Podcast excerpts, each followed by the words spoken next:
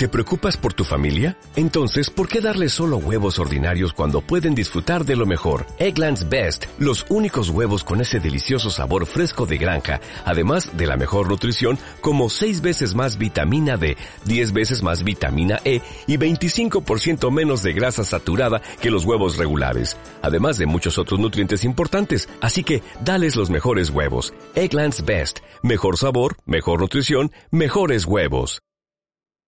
No, bueno, que me pasó lo que nos pasó a todos. Llegué a mi casa a las 11 de la noche y habíamos perdido la provincia por 7 puntos. Y entonces, nada, comí, me puse, dije, no me como más ningún verso, ningún canal de televisión, abrí la computadora, la página y ahí Fuimos achicando, achicando, achicando, achicando, achicando, y a las 6 de la mañana dije, no, a 5 y media dijeron, no se cuenta más. Nosotros hasta las 4, hasta las 4 y media lo seguimos, lo seguimos hasta las 4 y No, media. yo lo seguí. iba- tenía, no lo seguían poniendo y ya estábamos a medio punto. Hasta que se cortó. Sí. Cuando, hasta ahí que salió- Cuando salió a hablar Cristina estábamos a 0,01 puntos. Claro.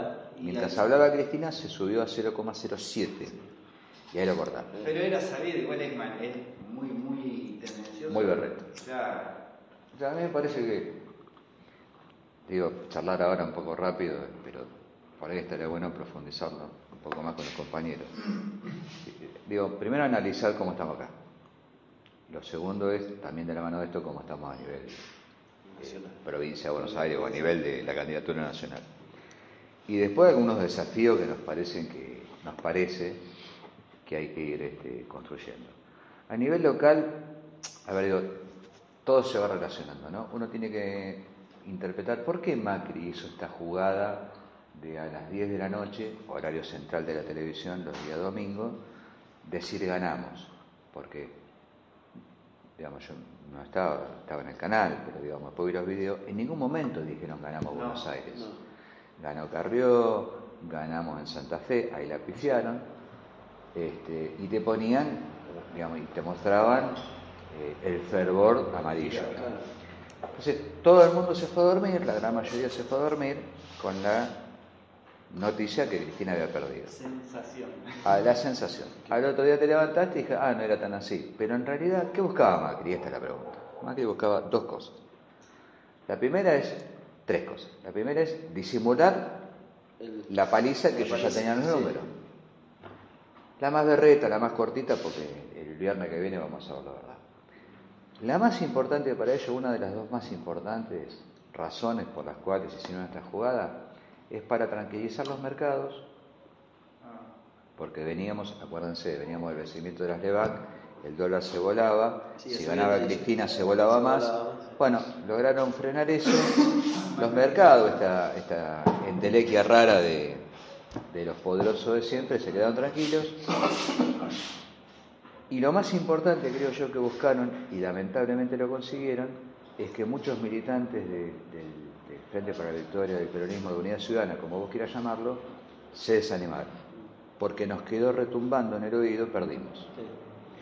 Y ahora, por más que vos le digas, ganamos por tres puntos, cuatro, como va a pasar, la sensación que te quedó Es- es perdido. Esto es como si mañana sale en la tapa del diario una noticia de mi hermano, detenido por violación. Y un mes después, y un mes después dicen fue sobreseído. La sensación que queda es que algo, algún quilombo. Entonces, eso, digamos, como una primera cuestión, ¿para qué? Para, para irnos a lo local. Para irnos a lo local, por primera vez en la historia Cotoco no habla, no habla, un domingo en la noche. Él en el 2013 se sentó en el programa de TC5, ¿No habló un TC5? Me Eh, parece. Me parece que sí, yo lo escuché. ¿o no? Yo- Ah, fue, fue después. escuchá, Sí. escuchame, escuchame, seguime el relato. En el 2013, cuando empezaron a aparecer los cómputos, los primeros cómputos, que nadaban mal, se sentó en TVC5 y le dijo a Brón, gané, les gané. Me acuerdo yo. Y después ahí sobre el pucho le dijo que estaban que habían ganado, los otros se querían matar. con la misma cara que yo les diría, me saqué el Kini. Claro. ¿Viste? Esta vez Cotoco habló cuando, cuando hablaron todos. Primer síntoma. Entonces digo, hay dos, como en todo, hay dos miradas. Hay dos formas de leer las pasos. no, te- no, no, no me veas así, como Hay dos formas de leer los resultados de las PASO, en todos los municipios. ¿eh? En cada- donde hay elecciones de estas características hay dos formas de leerlo. Vos lo lees por frente electoral, es decir, Cambiemos fue con cuatro listas. Vos lees por frente Cambiemos y sumás todos los parciales y entonces ahí, y entonces ahí ellos sacaron el 39,35% y nosotros sacamos el 30,16%. Y esto es lo que instalaron desde el Gobierno Nacional. Y la otra forma de leer una elección como esta es por personas, que es lo que venimos haciendo desde que se implementaron las pasos. Entonces, cuando vos ves por persona, Cotoco sacó 7.174 votos y Cristian Cardoso sacó 13.935 Pero votos. qué bajo estuvo Cotoco este año, ¿eh? Perdió 7.000 votos. Sí. Mirá que venía siempre con 3, 4 arriba. Ahí vamos, ahí vamos. Ellos, ¿cómo te lo explican? Ganamos en toda la costa. De punta a punta, sí. de punta a punta. Y no está equivocado porque la lectura que ellos hacen es por frente electoral. La que nosotros hacemos por persona. Por frente electoral ellos sacaron 18.400 votos. Y por persona nosotros sacamos, Cristian sacó 13.900, ponele 14.000 contra 7.100 de Cotoco, el doble, el 100%. Cotoco lo explica en todos lados y nosotros no lo estamos contando. ¿Por qué? Porque hizo efecto la jugada de Macri, nos desmoralizó, nos desmotivó. Entonces, los números son fríos y, y hay que analizarlos. Yo, antes de empezar la reunión, decía, cualquiera que esté por salir un día de frío, escucha la temperatura y se abriga. ¿A qué le das bola? ¿A la temperatura o a la sensación térmica? A mi algo. Claro, la temperatura te dice 2 grados y la sensación térmica te dice 3 bajo. Bueno, los datos, los datos fríos de los números es la temperatura. ¿Eh? Digamos, esto que sumamos todas las fracciones. La sensación térmica, que es la que yo siento, que es la que me condiciona, que es la que me refría, que es la que me hace sufrir, es la que nosotros analizamos por persona. Entre otras cosas, ¿no? Digo, pero ¿por qué fundamentalmente? Porque los votos que sacó Cristian, y cuando digo Cristian estoy diciendo el proyecto de Juan Pablo y, y todo el equipo, pero los votos que sacó Cristian como candidato son genuinos. Son votos que como mínimo se repiten en octubre. Son votos que se van a potenciar de acá a octubre. Sí, se van a potenciar un poco. Los votos que sacó Cotocos, los genuinos, los netos, los cotoquistas, los sangre pura, los como lo quieran llamar, son 7.100 votos. Magadán sacó 5.200. Un poco más y le gana. Merifino sacó 4.000 sin estructura. Y la otra candidata que no me acuerdo cómo se llama, 2.135, que esto yo creo que porque la gente por ahí manoteó la boleta cambiemos, porque la verdad que ni, ni ella era conocida. Ahora, ¿qué probabilidades hay? Y acá entramos, digo, ¿qué certezas tenemos? Tenemos la certeza que nuestro candidato tiene 14.000 votos de arranque y nuestro adversario tiene 7.000 votos de arranque. ¿Qué posibilidades hay? Acá entramos a especular de que ellos puedan sumar absolutamente todos esos votos de Cambiemos, de Magadán, de Meri, de todos, a la figura de Cotoco. Y acá empezamos a analizar, ya no hay certezas. Estamos en sensación térmica. Lo menos bonito, lo menos, Magadán. Lo menos suave que le ha dicho Cotoco a Magadán fue delincuente. Y a Meri Fino le dijo que estaba pagada por Juan Pablo de Jesús. Es más, Cotoco dijo, voy a terminar con la dinastía de Jesús Magadán, Magadán", lo de siempre.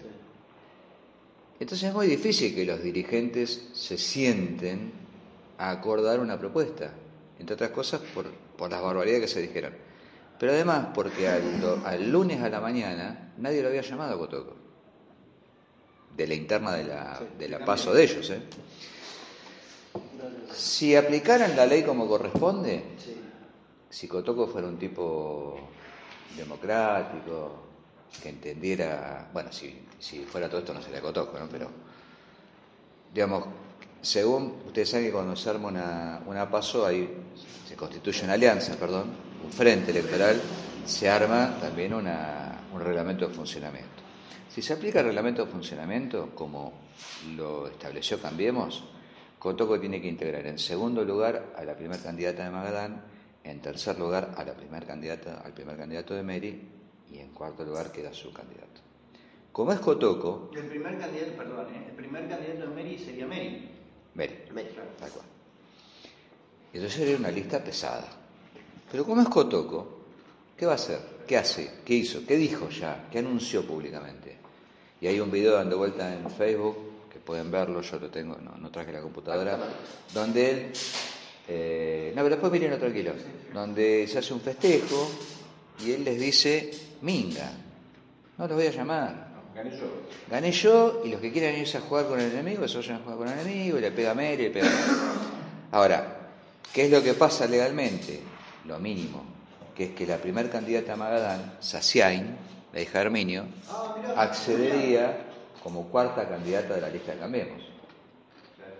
¿Está bien? Que es la minoría sería eso. Era minoría.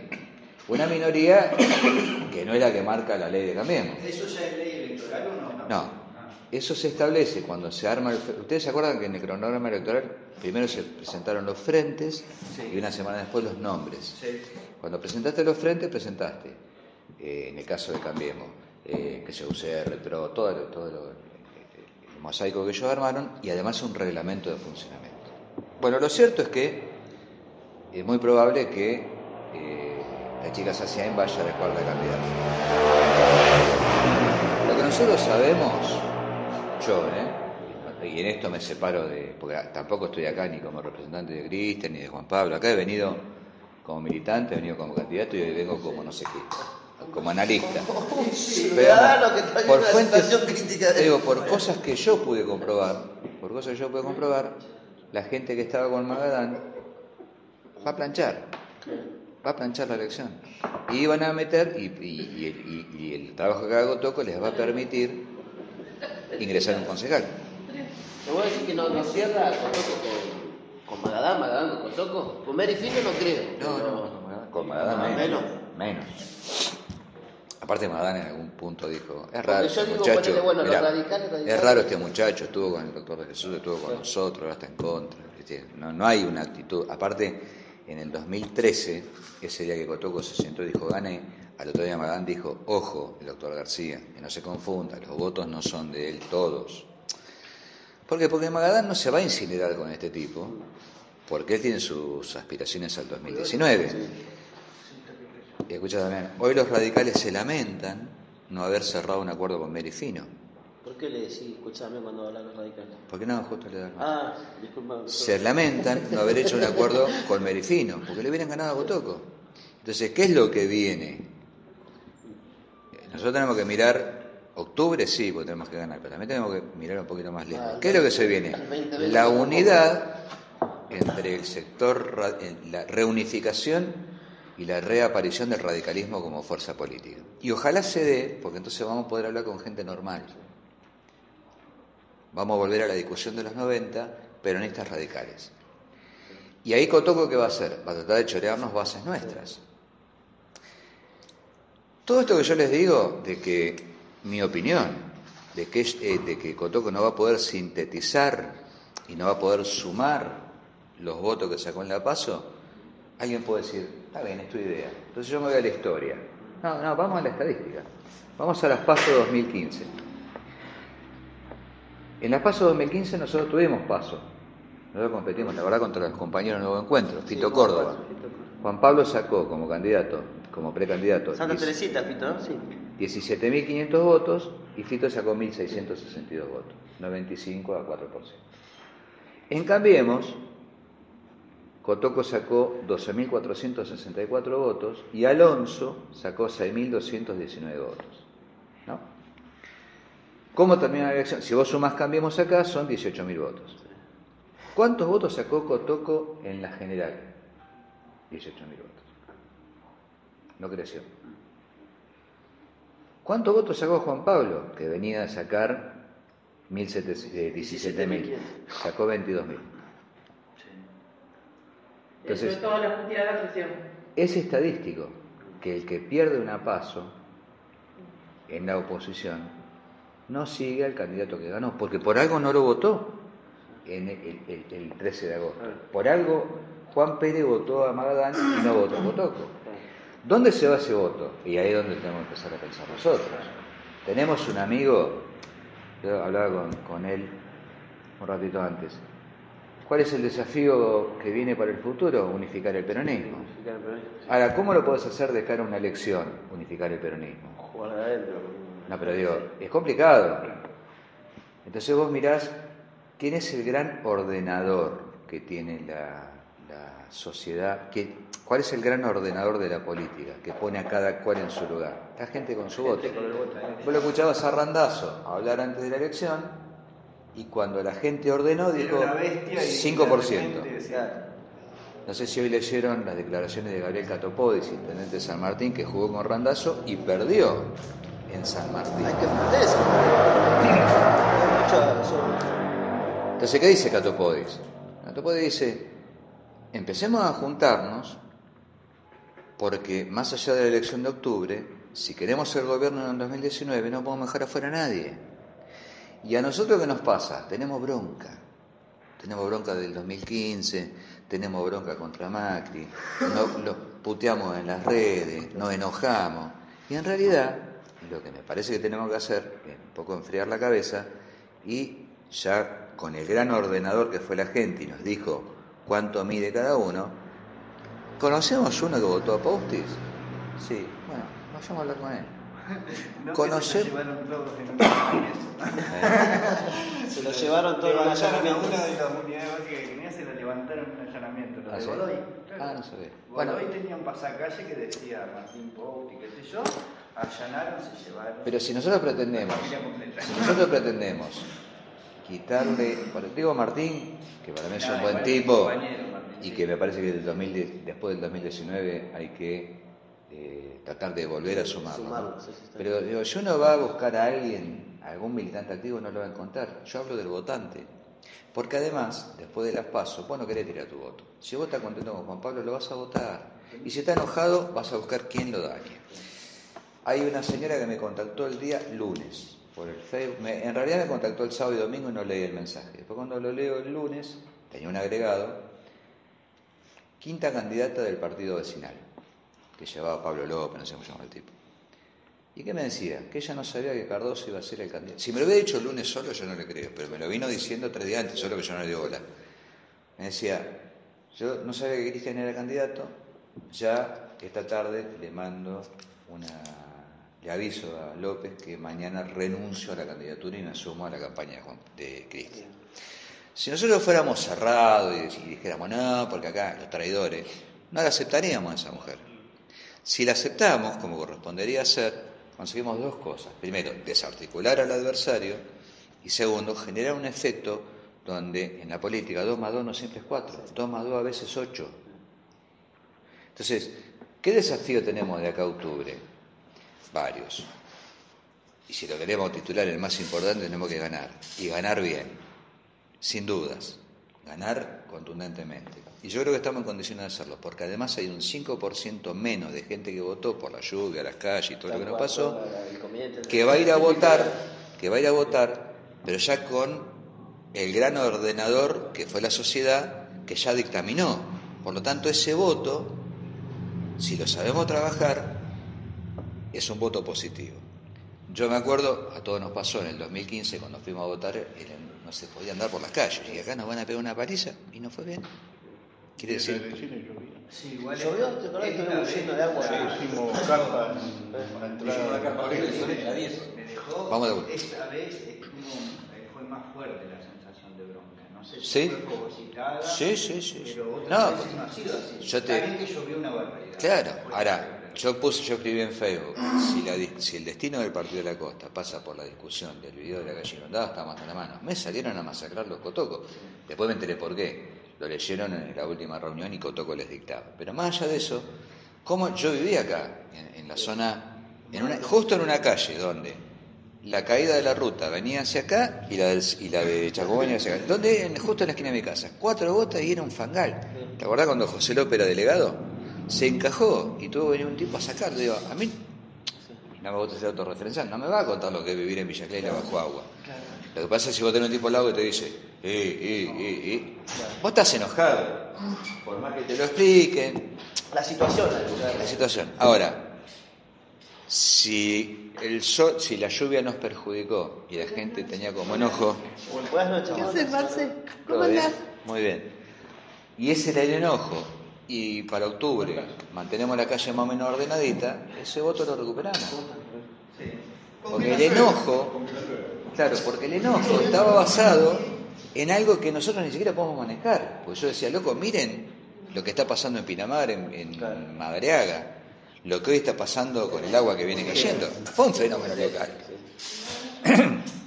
Así que me parece que, obviamente, el gran desafío que tenemos es cómo podemos incrementar este caudal de votos genuinos de Cardoso Juan Pablo y después cada cual se dará su estrategia. Yo no estoy en condiciones de dar una estrategia, pero bueno, será motivo de otras reuniones.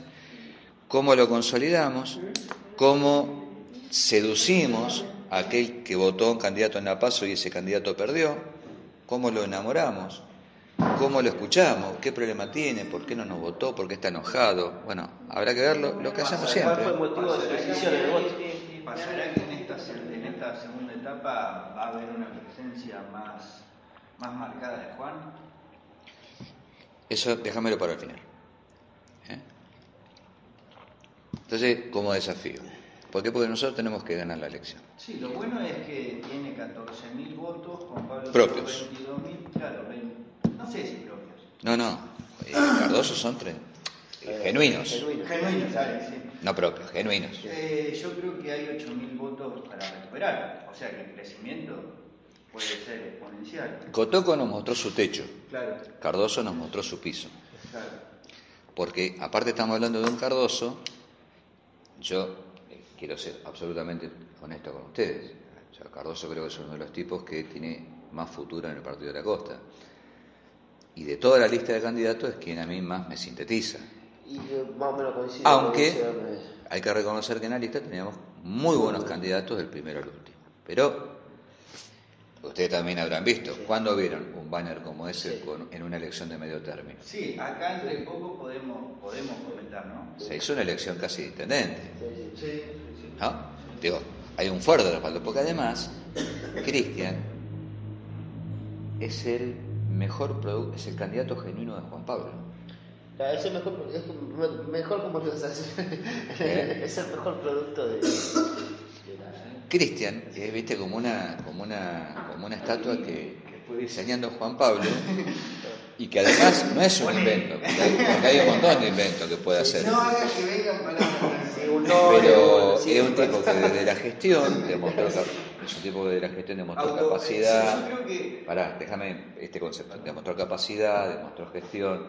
Y en la campaña del 2015, que yo lo acompañé a casi todas las reuniones, el tipo se fue soltando y se fue convirtiendo en este candidato que hoy tenemos que es mucho me- está mucho mejol parado, Está más desenvolvido. Más desenvuelto. más desenvuelto, más sólido que en el 2015. Hemos estado acá sentados con él. Tal cual, sí. ¿Se acuerdan? Entonces a mí me parece que los desafíos tienen que ver con eso. Tenemos un buen candidato, tenemos una buena gestión. El sábado, ustedes saben, se inauguró la pileta, el- natatorio climatizado. Acá en la villa ya está terminando el polideportivo. De un montón de cosas. Nos van a llevar a discutir la calle. Y discutamos la calle. Yo vivo, yo vivo a una cuadra del Delta, que es Azopardo y la Diagonal. Yo estoy en Montevideo y casero. Estamos vos de este lado, yo estoy de aquel lado. Entonces, voy al almacén, que es donde yo compro, y digo, ¡eh, la calle! Y yo digo, si tenés razón, son unos hijos de puta, todo lo que vos quieras. Pero empezamos a hablar de las otras cosas también, porque si, si tu futuro y el de tus hijos depende de que se arregle, esta- de que se arregle esto, entonces digo, no, no, no, no le quitemos el oído a la gente, escuchemos lo que pasa, absorbamos la puteada, tratemos de explicar que sí que es cierto, no negarlo, porque el tipo que el otro día lo vi con la cintura y el agua en la cintura ahí, no le puedo decir, no, es su sensación, ¿eh? Es la sensación de Claro. Claro, pero. Pero también, bueno, hacerle, hacerle entender. Una vez, ¿ustedes se acuerdan? ¿Sabés que lo bueno es también pasa, así como pasa eh, eh, como el comentario comentario es superfluo, también cuando pasó la lluvia pasó el comentario, no es que quede. Es una calentura del momento. ¿Ustedes se acuerdan cuando fue el, el encuentro del 2020 en Santa Teresita que vino Martín Saurralde? Juan Pablo ahí Sí. explicó algo que a mí me dejó pensando. Dice, yo podría hacer una cuadra más de asfalto, pero una cuadra más de asfalto implica este, 100 becas para pibes que no tienen oportunidades. Entonces también esto hay que explicarlo. Porque vos, todo el mundo que está inundado quiere asfalto, ahora no podés asfaltar todavía. Porque Villa Pero Clelia después se se hizo... van a quejar por lo que, por el que tienen que pagar. Villa Clelia es un cañador, se construyó sobre un cañador. Bueno, y, ah, y una cosa que me olvidé decir de este análisis de números es que Cotoco en el 2015 mantuvo, si se quiere, los votos de las PASO con el crecimiento de Macri. Y Juan Pablo pudo, por 3.000 votos, surfear el, el tsunami, la ola amarilla, que rompió toda la quinta sección electoral. Tenemos solo seis municipios que gobierna el peronismo. Y en este caso, Cristian va a estar surfeando el descontento de las políticas de Macri. Porque muchachos, hoy vos los escuchás, hoy vieron la movilización que hubo de la CGT, bueno, más allá de la dirigencia, la gente está en la calle. Dos de cada tres bonaerenses le dijeron no a Macri. Y eso te lo venden como un éxito. Entonces, vamos de vuelta a los datos. ¿Cuántos votos sacó Macri en las presidenciales? El, 30 el 34% en todo el país. ¿Cuánto sacó ahora? El 32%. Perdió cinco puntos. Y si no perdió, y aunque empate, es razonable, porque el tipo es presidente. Y construyó, ¿qué es Cambiemos? Fíjate que en Capital no existe Cambiemos, es el PRO. Él construyó una alianza con gobernadores peronistas, con gobernadores independientes. Sí, es un frente. Es un frente, pero esta vez los votos vinieron de abajo hacia arriba. Eh, De esas alianzas. claro, Córdoba, por ejemplo. Ah, pero Córdoba ya le había respondido bien o no al anterior. El batacazo fue San Luis, yo de San Luis no lo entiendo, pero bueno. San Luis, eh, ¿cómo es San Luis? Nunca me acuerdo el nombre. ¿sí? Rodríguez Sá. Rodríguez Sá. Bueno, ese está candidato para, para presidente, ¿no? ¿En 2015 fue? Sí. Fue presidente provisional en 2001. 2001. Pero tomó medidas ya, ¿eh? ya agarró la para que hagamos. O sea, que si da renuncia a todo el gabinete, está renovando todo. Bueno, ese que lo votamos siempre para presidente. No, hay Y acá en la costa, y pensemos acá en la costa, acá en la costa, que también tenemos que terminar de putear, aunque lo hagamos acá adentro y en voz baja, no putimos más que votó Macri en la costa, porque es un tipo que lo vamos a. ¿viste? Ahora, ahora, ¿cuántos votos sacó Macri en la costa? Eh, Esteban Borges, perdón. ¿Cuántos votos, cuántos porcentajes sacó en la costa? El 30, el 30, perdón, un que lo tengo por acá. El 31%. 22. Sí, 31%. ¿Cuánto sacó, el, cuánto sacó Cristina? Eh, perdón, el 40%. ¿Cuánto sacó Cristina? El 30%. O sea, que acá, Hubo un crecimiento nuestro y hubo una baja. Uno dice, yo, un tipo que todos conocemos y a veces hasta escuchamos o leemos en Facebook, es Carlos González, el. El lunes, con los resultados en la mano, dijo, se van toda la puta que los parió, cierro la radio, no hablo más, jódanse. Ahora, en San Clemente, en el balotage de Macri, Scioli, Macri ganó por el 80%. Un día había el acto del 25 de mayo, fuimos juntos, el año pasado, y el delegado municipal me dice, ¿ves esos 10 tipos? Sí, bueno, hacete la imagen. Ocho de esos votaron a Macri.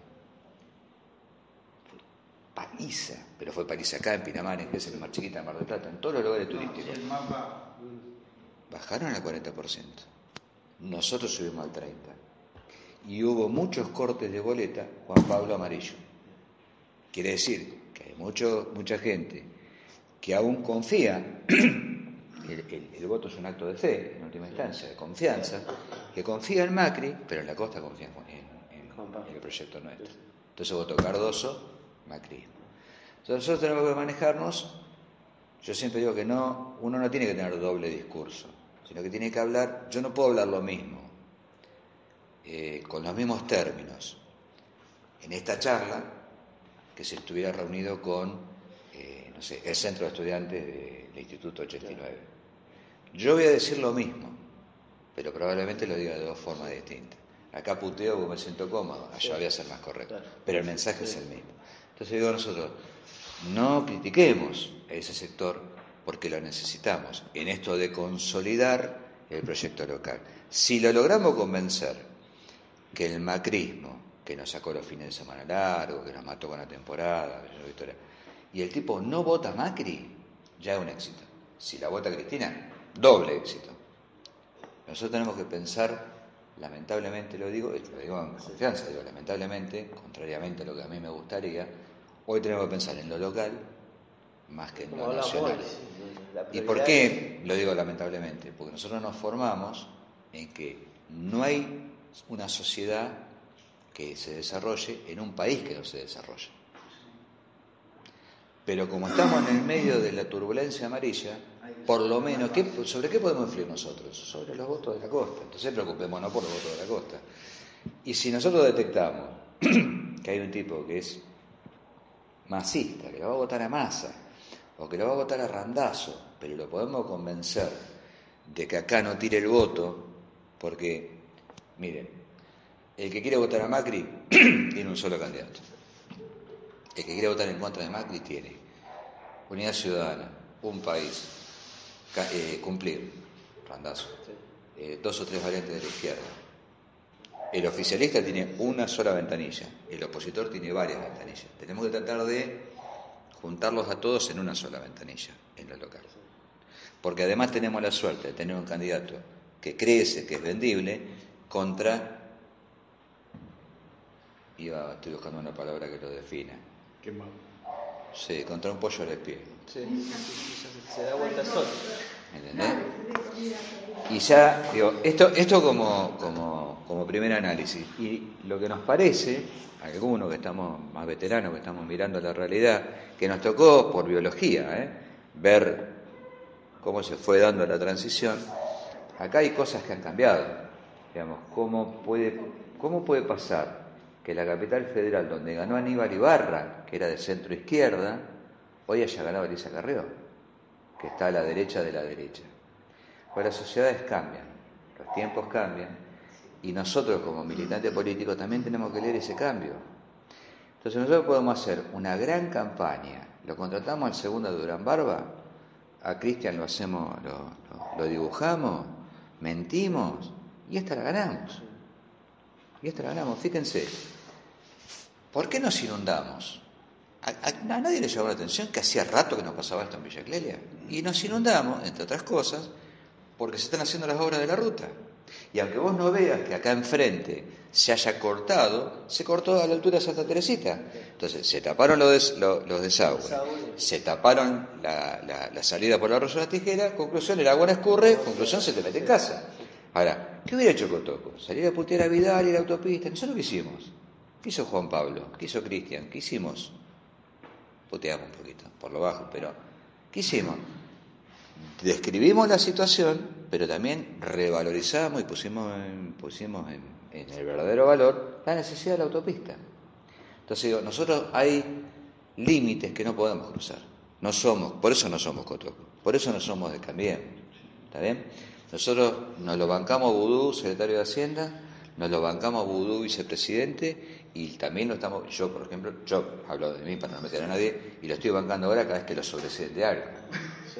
¿Por qué lo banco? Porque está claro que al tipo le hicieron pelota porque le afanó, le cortó a Clarín 6 mil millones de dólares por año de ganancia. Entonces, ¿cómo querés que lo quieran? Bueno. Digo, estos son los desafíos. Ahora, ganar a cualquier costa no. Nosotros, esto, en esto de que la sociedad ha cambiado, el otro día, viste esos momentos de que por alguna cuestión te viene, mi hijo te llama epifanía, ¿viste? te viene como una. Efecto mariposa. me, me puse a pensar. No, yo, yo más jodido. Me puse a pensar. Eso más jodido, dice. Mirá, me puse a pensar la primera vez que vine a Mar de Ajó. La primera vez que vine a Mar de Ajó fue en el año 86. O sea, hace 31 años.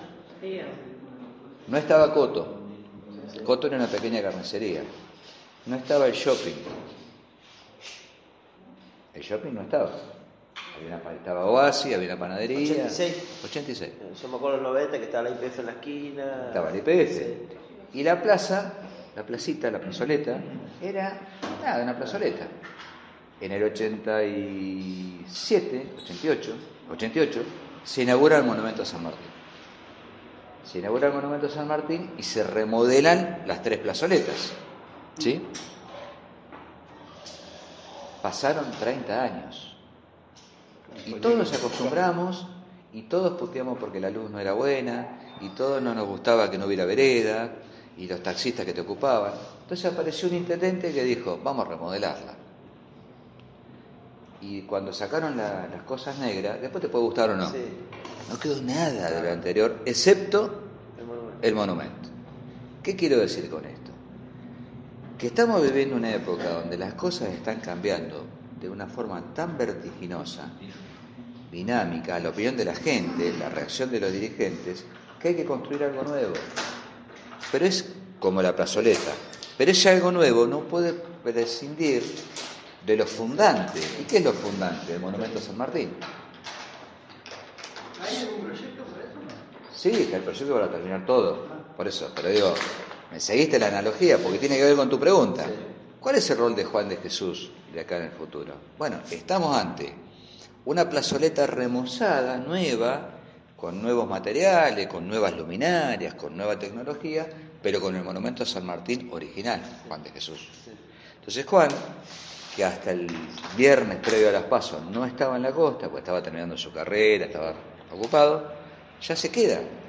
Ahora, ¿cuál es el rol de Juan? Ayudarnos a ganar. Ahora, no le pidamos, no le pidamos a Juan de Jesús que se haga cargo. Del gobierno, ni de la responsabilidad política, ni de conducirlo a Cristian Cardoso, porque ya no es su rol. Si hoy Juan convocara una reunión de partido, de PJ, ¿ustedes qué creen que pasaría? Vení, Vieta, porque me interesa tu mirada. No, no lo voy a decir. La hizo, la hizo cuando se Ya se viste la peor noticia que me puede No, no, no, qué peor noticia. No le podemos pedir a Juan lo que no puede hacer. Pero no, lo que tenemos que hacer es, Juan, lo, ¿qué es lo que mejor sabes hacer? ¿Qué es, ¿Cuál es tu mejor eh, aporte? Caminar, caminar, caminar. Bueno, caminemos. Pero no le pidamos a Juan el milagro de la solución de las cosas. Porque Juan, porque Juan, porque Juan, como el monumento a San Martín, sigue estando, va a seguir estando, pero todo lo que rodea el monumento es nuevo. Todos los funcionarios que tenemos hoy son nuevos.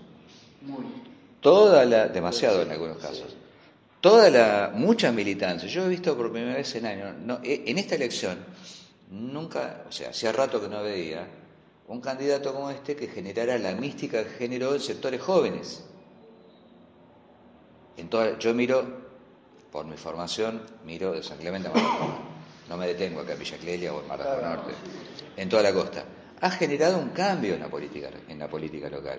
Sí. Ha incorporado sectores nuevos. Se han ganado elecciones con gestión que antes, no sé, antes se recurría al partido político, era impensado ganar una, elección con simplemente expresar lo que se había hecho en la gestión. O sea, era otro sistema. ¿no? Otro cambió el sistema y este es el punto. Entonces ahora, imagínate que Juan convoque una reunión de partido y que nosotros bajamos todos disfrazados de silla y nos sentemos a escucharla.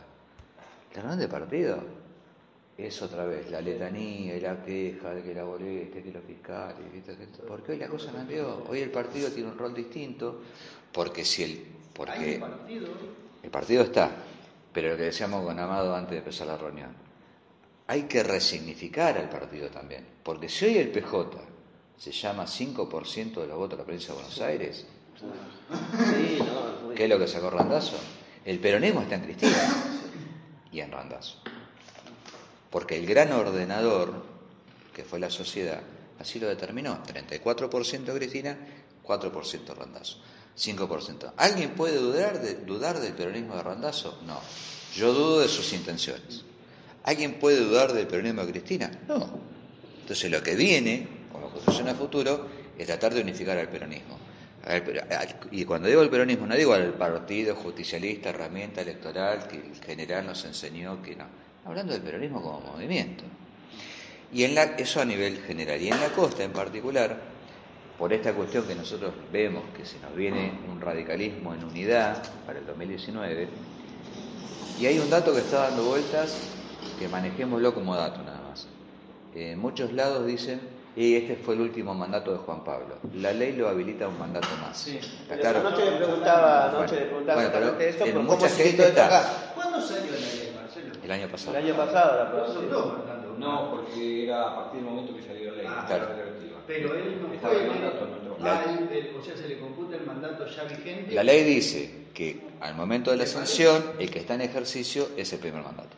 Ah, Por lo tanto, tiene una reelección. Entonces, lo que quiero decir es que nosotros vamos, tenemos que empezar a pensar, así como en algún momento empezamos a pensar el peronismo del 2020, cuando todo el mundo se reía, que es su historia, hoy tenemos que empezar a pensar el del, del 2030. Claro. ¿Por qué? Porque, insisto, nosotros no somos el macrismo que inventa y dibuja, somos tipos que transformamos. Y si querés, ustedes tienen los datos, los han repartido en la campaña. Eh, yo no recuerdo y no conozco, miren que he recorrido municipios en estos años, eh, la cantidad de obras y la transformación que se ha hecho en la costa. Sin embargo, nos llevan a discutir el pozo. Entonces, tenemos que cambiar esa mirada. Y además, empezar a construir, empezar a construir con bases sólidas para el futuro. No podemos seguir ganando por marketing. No podemos seguir ganando porque esta vez tuvimos la suerte de invocar un tipo que, como Cristian, que ¡pum! Este, que Aparte- lindo, que la chica lo mira con simpatía, que los jóvenes lo quieren. Porque Cristian va a ser, y en el 2019 no, no puede ser, volver a ser candidato. ¿Está bien? Entonces yo digo, como desafío, mientras hacemos las acciones que tenemos que hacer para ganar en octubre, tenemos que ir pensando cómo refundamos el peronismo. Algunos le llaman actualización doctrinaria, nosotros lo más viejo. Ahora, tampoco podemos hacer una actualización doctrinaria del peronismo desde el Partido de la Costa, pero sí de nuestro peronismo, pero sí de nuestro peronismo. Y empezar a consolidar, digamos, eh, habrá que ver cómo hacerlo, pero bueno, me parece que este es el desafío. Algún- eh, hemos hablado muchas veces la famosa escuela de gobierno local. Bueno, hagámosla. ¿Por qué? Porque mientras algunos van a estar muy ocupados, eso me parece, muy ocupados para ganar en octubre, nosotros también, algunos nos vamos a ocupar también, pero además también tenemos que ir plantando las bases de la discusión de noviembre. A nosotros nos interesa discutir noviembre. ¿Y qué es discutir noviembre? Es cómo nos paramos de cara al 2019. Porque en el 2019 los radicales, que no son boludos y que aprendieron la experiencia, se van a unir y no es lo mismo enfrentarte a Cotoco que enfrentarte a Magadán. Sobre todo porque en todas las elecciones nosotros tenemos al Barcelona con Messi y Neymar y ganamos por un gol a- al equipo de Sudáfrica. Bueno, algo estamos haciendo mal.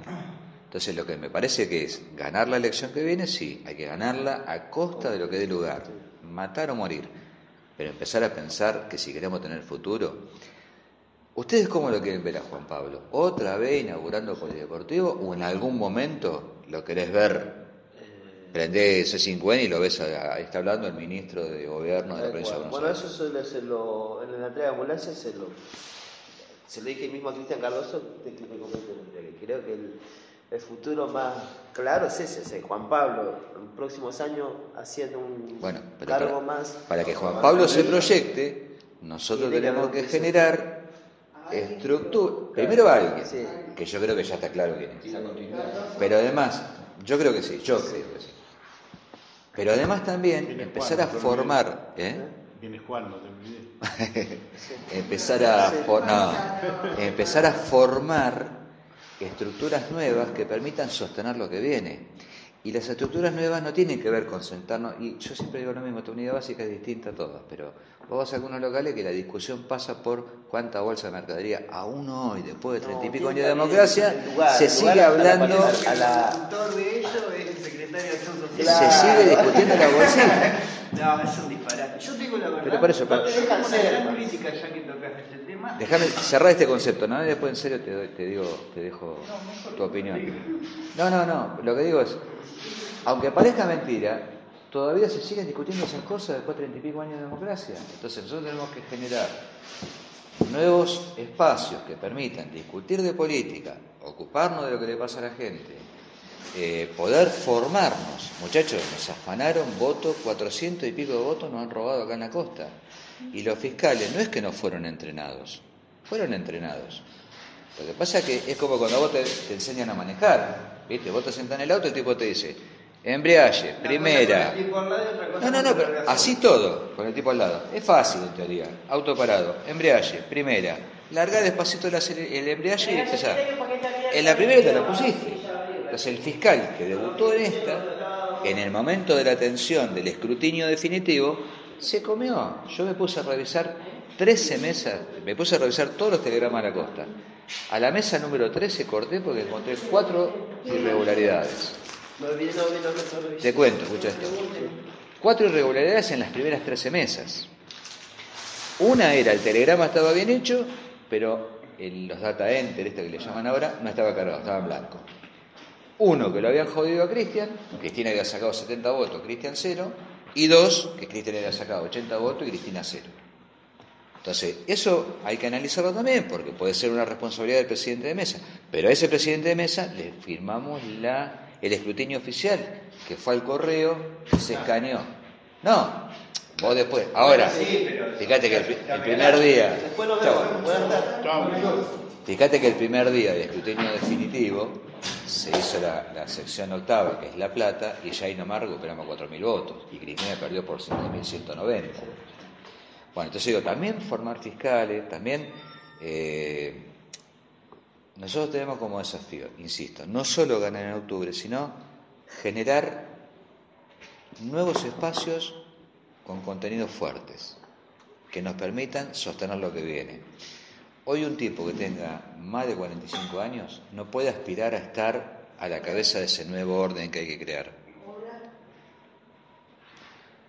Pero sí, pero sí, estar acompañando. Me voy. No, quedate, yo también, boludo, me tengo que ir a la mierda. Pero sí estar acompañando. Compañero, ¿qué No, tal cual. El tema es cómo- Porque en una, yo me imagino una reunión de ustedes, Manuel en algún momento parece, no, que en el 92 era otra cosa. Bueno, eso vale como experiencia. Pero mi experiencia, No, me saltan, me dicen, otra vez pasado. otra vez el viejo hecho, claro, a mí me pasa lo mismo. Te terminas contando, terminás El convirtiendo pasado en un- tan valedero como el presente, porque Claro. esa historia es lo que estamos armando. Es la construcción. A mí cuando me Sin dicen, embargo, no se está siguiendo la historia, por eso está pasando todo esto. a mí cuando me dicen, en el- mirá, a mí cuando me dicen en el No, 95, se repite uh, Escucha Manuel, cuando en el 95 me dicen, uy, en el Consejo Liberante vamos a estar 9 a 9 y era como una gran derrota. Yo dije, muchachos, en el 97 estábamos 7 a 7 Sí. y ganamos la legislativa de ese año. Entonces, ¿qué quiero decir? La historia sirve, ¿para qué? Para analizarla, para darme identidad, para decirle al tipo que hace 10 años que vive, flaco, ¿vos sabés cómo era Villa Clelia hace 30 años? Porque todo lo que hicimos en los últimos 30 años, Juan Pablo, él, yo lo voy a decir porque él mismo lo dijo, él pudo hacer todo esto que hizo porque construyó sobre los hombros de un gigante. ¿Sí? Que fue la primera, el, el retorno de Juan en el 2003, del 2000 2003 al 2007. Ahora, no podemos seguir eh, contando eso, esperando que la gente nos vote, porque cuando vos ya inauguraste el centro cultural, me lo podés volver a contar en la próxima, pero ya en la otra no me lo vuelvas a contar, porque ya te voté por eso. Entonces, como este es un gobierno que va a seguir construyendo, va a seguir haciendo, pero no solo, nosotros perdimos elecciones también legislativas teniendo un centro de diagnóstico único en la región, público.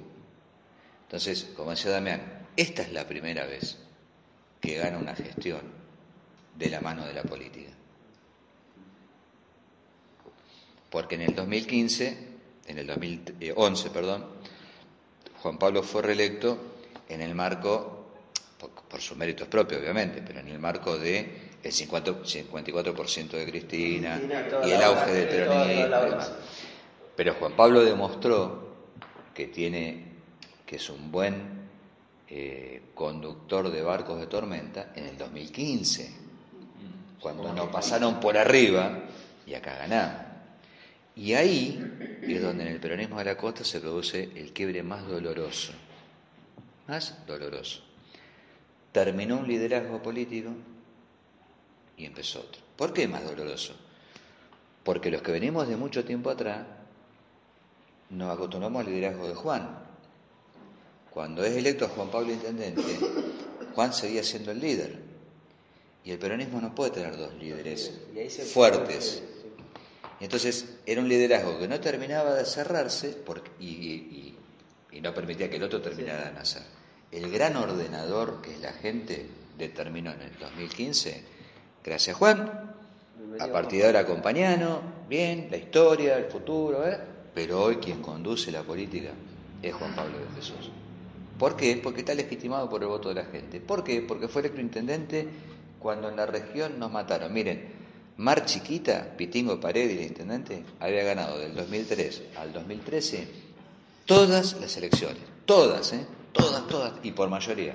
2015 lo mataron. En la del domingo pasado lo sepultaron. Y Juan Pablo sigue. Y el peronismo sigue. Entonces nosotros como tenemos la responsabilidad, insisto ya para cerrar, eh, hacer lo que haya que hacer, y esto será motivo de que los estrategas que tienen los, los compañeros vengan a contarles qué hay que hacer, cómo llegar al votante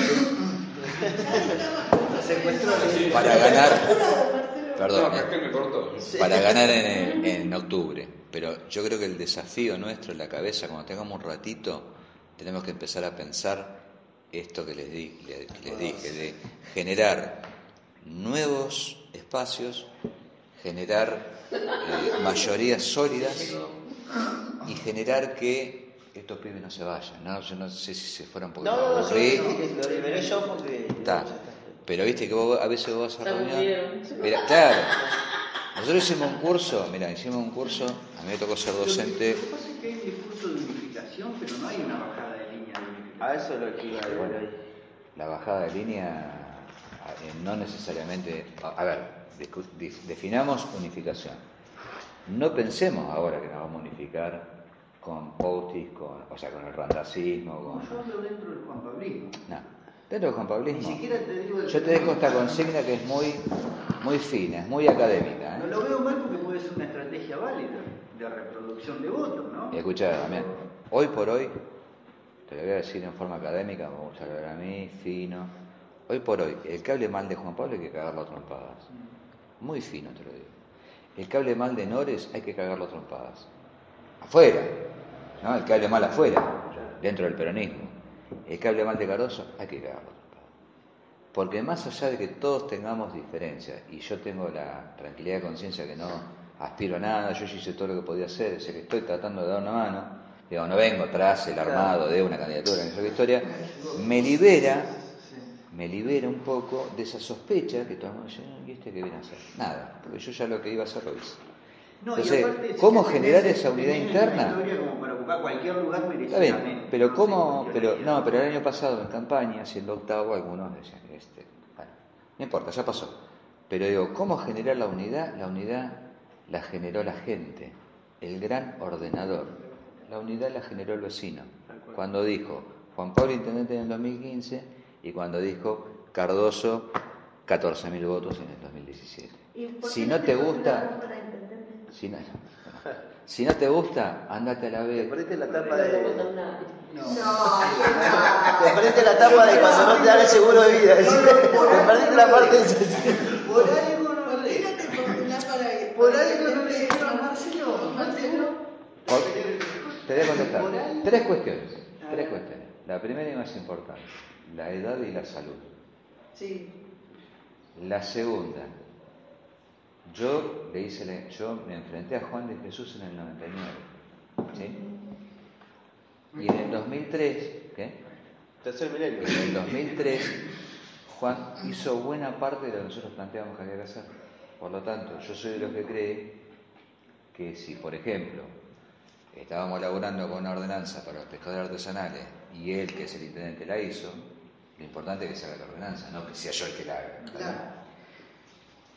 Y lo tercero, ya me olvidé cuál era, el tercero. El primero Quiere la conocer a los salud. nietos, quiere conocer No, no, no. Y lo ah, no, y lo tercero. Cualquiera, cualquiera que tenga más de 25 años ya no puede estar frente de. se te la definición. Pero claro, claro. No, no, no. Claro, y lo tercero, y lo tercero también que creo que hay, por lo menos para mí es importante, es que están estos pibes. Nadie puede tener más de No, 45 años. están estos pibes. Pero pará, déjame, déjame, Porque ya después. déjame decirte, pará, la respuesta, déjame, quiero dar la respuesta correcta, exacta, lo que yo pienso. Porque están estos pibes que lo están haciendo bien. Entonces, ¿por qué voy a hacer? ¿Por qué uno va a intentar, y además pues necesita dos millones de dólares? no? Podemos hacerlo Como mejor. para salvaguardar un poquito de Podemos hacerlo mejor. ¿Y ¿no? pero por qué no? Pero lo podemos hacer mejor si hacemos las cosas que estamos haciendo o las que estamos planteando hacer. Porque yo insisto, eh, Consideración al pedo del potencial de los compañeros. Bueno. Perdón, ¿eh? está bien, son opiniones. Yo creo que igual, Yo- yo digo, dice Marte, para cerrar, digo, lo quedó- importante es que las cosas se hagan, ¿no? Yo, yo quiero dejar esto. Ah, Ah, bueno, no, no. Ya que lo dejé. El tercero es porque están ellos, lo están haciendo bien y aparte porque me parece. Porque además, Damián, Damián, en este proceso que estamos describiendo, por eso yo, yo- a mí no me gusta mirar solo lo que va a pasar mañana. Yo hago el ejercicio de subirme al faro, alguna vez lo conté, y mirar la realidad estratégica, bajarme y ya sé cómo viene. Y me parece que hay proyecto para rato con Juan Pablo y su equipo, del cual nosotros somos parte, un poquito más retrasada. Y en eso me parece que tenemos, tenemos un buen, y me parece que en ese proceso de crecimiento tenemos que encontrar el lugar para que todo el mundo se sienta cómodo. Yo pregunto, ¿por qué los pibes de la cámpora de Santa Teresita no están integrados al proyecto? Excepto en esta última elección que se integraron un poquito. ¿Por qué no se les encontró un lugar? ¿Por qué se nos fue Martín? ¿Por qué no se le encontró? No es que, a ver, yo tengo muchas críticas sobre por qué se fue Martín. ¿Se podría haber evitado encontrándolo en un lugar distinto? Capaz que sí. Conteniéndolo, sí, sí. ¿Se podría haber evitado a nivel nacional que Randazzo no se fuera y esos cinco puntos que sacó hoy nos dieran una victoria mucho más cómoda? Por supuesto que sí. Pero ¿con qué nos encontramos? Con la soberbia de los tipos que, como podría ser en mi caso, ah, si yo no soy candidato, entonces no aparezco, no Se cae todo. Se cae todo. Si yo no estoy, la cosa no existe. Y la verdad es que yo me voy a morir y esto va a seguir. Y Manuel me va a ver más seguido. Pero digo, uno se va a mudar y esto va a seguir. Yo me voy a enojar y esto va a seguir. Entonces lo que me parece que tenemos que, para terminar, dejar este concepto. Generar, ir pensando en cómo generamos lo que viene a partir de octubre con un peronismo en unidad, pero fundamentalmente con la construcción sólida de estructuras políticas nuevas. Que hoy, si miramos alrededor, salgámonos del Partido de la Costa un rato, si miramos otras experiencias, hay un montón de herramientas y de nuevas figuras que permiten que, digamos, para ser parte del proyecto no necesariamente tiene que estar en el partido o en el gobierno o en el Consejo Deliberante. Y que puede ser útil, sentirte bien, ganarte el mango, eh, laburar, hay que crearlas. Y hay que también crearlas con los anticuerpos para aquellos que van a querer destruirlas, porque seguramente van a perder algún curro que están teniendo. Pero bueno, esto es lo que viene, muchachos. Esa es la batalla que menos nos asusta. Eh, el tema acá es el, el, el lúgubre panorama que se ve para adelante para, para quienes nos venimos identificando del lado político más que técnico. Es preocupante, Eh, es muy preocupante.